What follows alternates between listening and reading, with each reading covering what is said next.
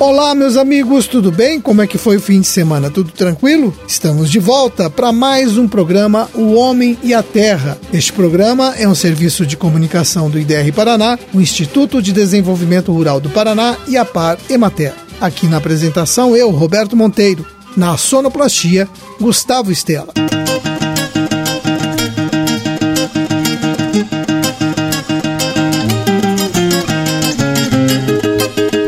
Hoje é segunda-feira, dia 20 de fevereiro de 2023. Entramos na fase de lua nova. Santo do dia, São Leão de Catânia. Hoje é o Dia Mundial da Justiça Social, data que marca a luta de todos contra a pobreza, o preconceito e o desemprego. É também o Dia Nacional do Combate às Drogas e ao Alcoolismo.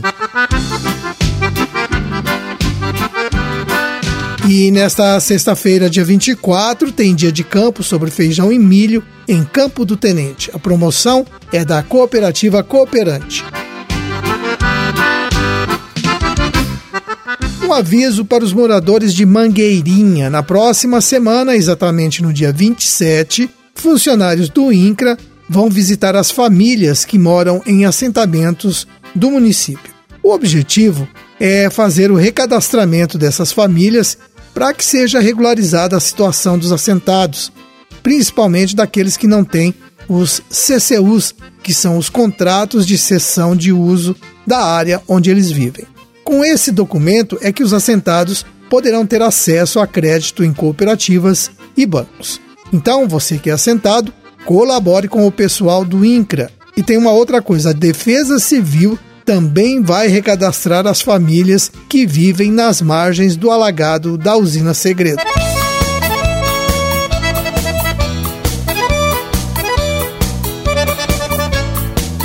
Produtores de erva mate têm que ficar de olho no erval nessa época.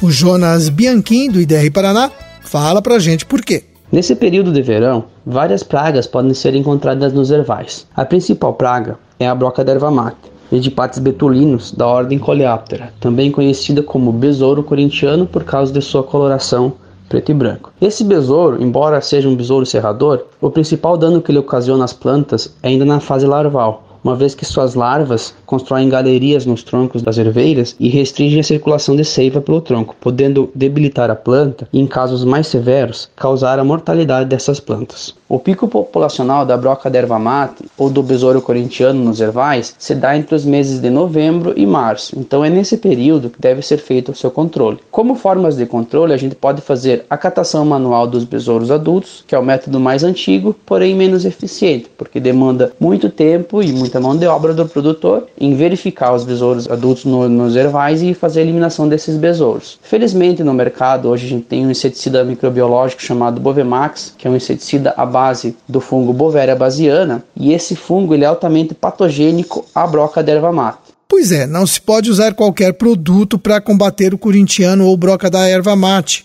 O Jonas explica como o Bovemax funciona. O Bovemax é um inseticida biológico de contato. Então, uma vez aplicado nos troncos das erveiras, o fungo Bovéria basiana se desenvolve e, entrando em contato com os besouros adultos, ocasiona a morte desses besouros corintianos. A época de aplicação do Bovemax é em novembro e fevereiro. São necessárias duas aplicações para melhorar a efetividade do controle da broca da erva mate. É importante salientar também que existem no mercado diversos produtos à base do fungo Bovéria baciana. No entanto, a gente recomenda que o produtor utilize apenas o Bovemax, que é o único produto testado para a cultura da erva mate e com eficácia comprovada no controle do besouro corintiano. Tá aí o recado do Jonas Bianchim. Então fique de olho no erval e faça o controle da broca.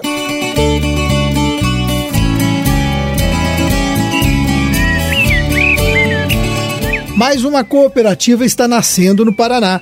É a Coanorte, cooperativa que reúne produtores de 11 municípios da Amenorte, a Associação dos Municípios do Médio Noroeste, que pega toda a região de Cianorte.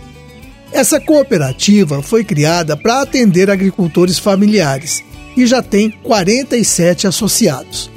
O Sidney Ramos, do IDR Paraná, está acompanhando esse trabalho. Ele me disse que o objetivo é comercializar a produção de hortifrutis, ovos e mel desses produtores. A cooperativa está buscando novos mercados e tem na presidência o Reinaldo de Souza Chaves, que é produtor e feirante de Cianorte. Aliás, fica em Cianorte também o galpão que está sendo reformado para receber a produção dos cooperados. No futuro, a ideia é ter um entreposto em cada um dos municípios da Menorte para facilitar a vida dos produtores. Quem tiver interesse em se associar à Coanorte deve se informar no escritório do IDR Paraná do seu município. Vocês sabem, né? Uma cooperativa só cresce e se desenvolve quando tem um bom número de associados atuantes.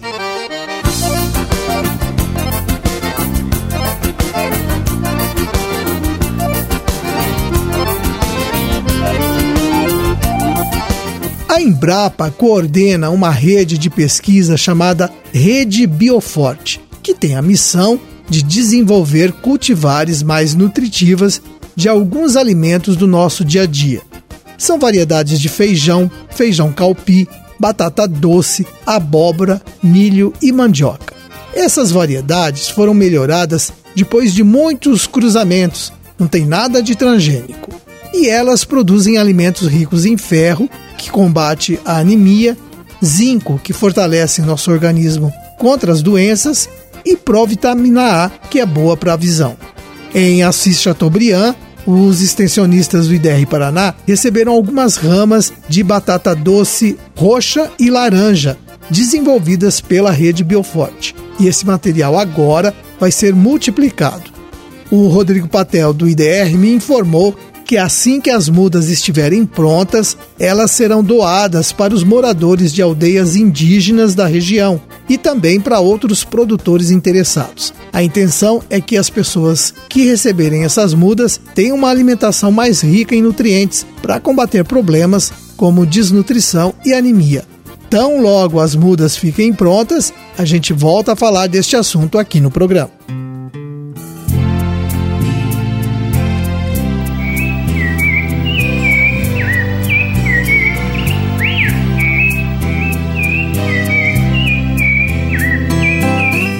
Na próxima quinta-feira, dia 23, um grupo de produtores de Fernandes Pinheiro vai participar de uma reunião que pretende dar andamento a um projeto de fruticultura no município. Esse trabalho é fruto de uma parceria entre o Centro de Classificação de Frutas, uma empresa local, produtores e o IDR Paraná. O projeto vai funcionar assim: cada produtor vai adquirir 100 mudas de pêssego e o pagamento dessas mudas será feito em parcelas só a partir do segundo ano. E o pagamento será em produção, não vai ser em dinheiro, não. O José Caluz, do IDR Paraná de Fernandes Pinheiro, vai dar a assistência necessária para o sucesso dos pomares. Aliás, essa assistência já começou porque os produtores já fizeram a correção e o preparo do solo do pomar.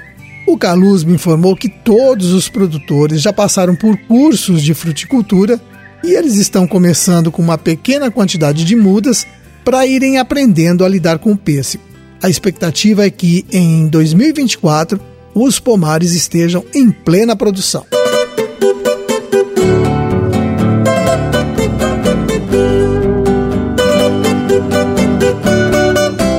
Infelizmente, o número de casos de dengue não para de aumentar em todo o estado. As chuvas constantes e altas temperaturas ajudam o mosquito da dengue a se multiplicar. Por isso é preciso se manter alerta para manter a doença e o mosquito longe da sua família. Elimine objetos que possam acumular água. Bebedouros de animais devem ser muito bem lavados com água e sabão pelo menos duas vezes por semana. Até mesmo a água que fica nos pratos dos vasos de plantas pode ser um criador do mosquito. Então, capriche na inspeção da sua casa e arredores.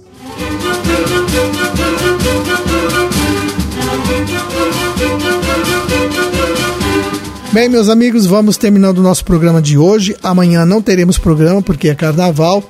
Na quarta-feira estaremos de volta para mais uma apresentação do seu programa O Homem e a Terra. Até lá, se Deus quiser. Tchau!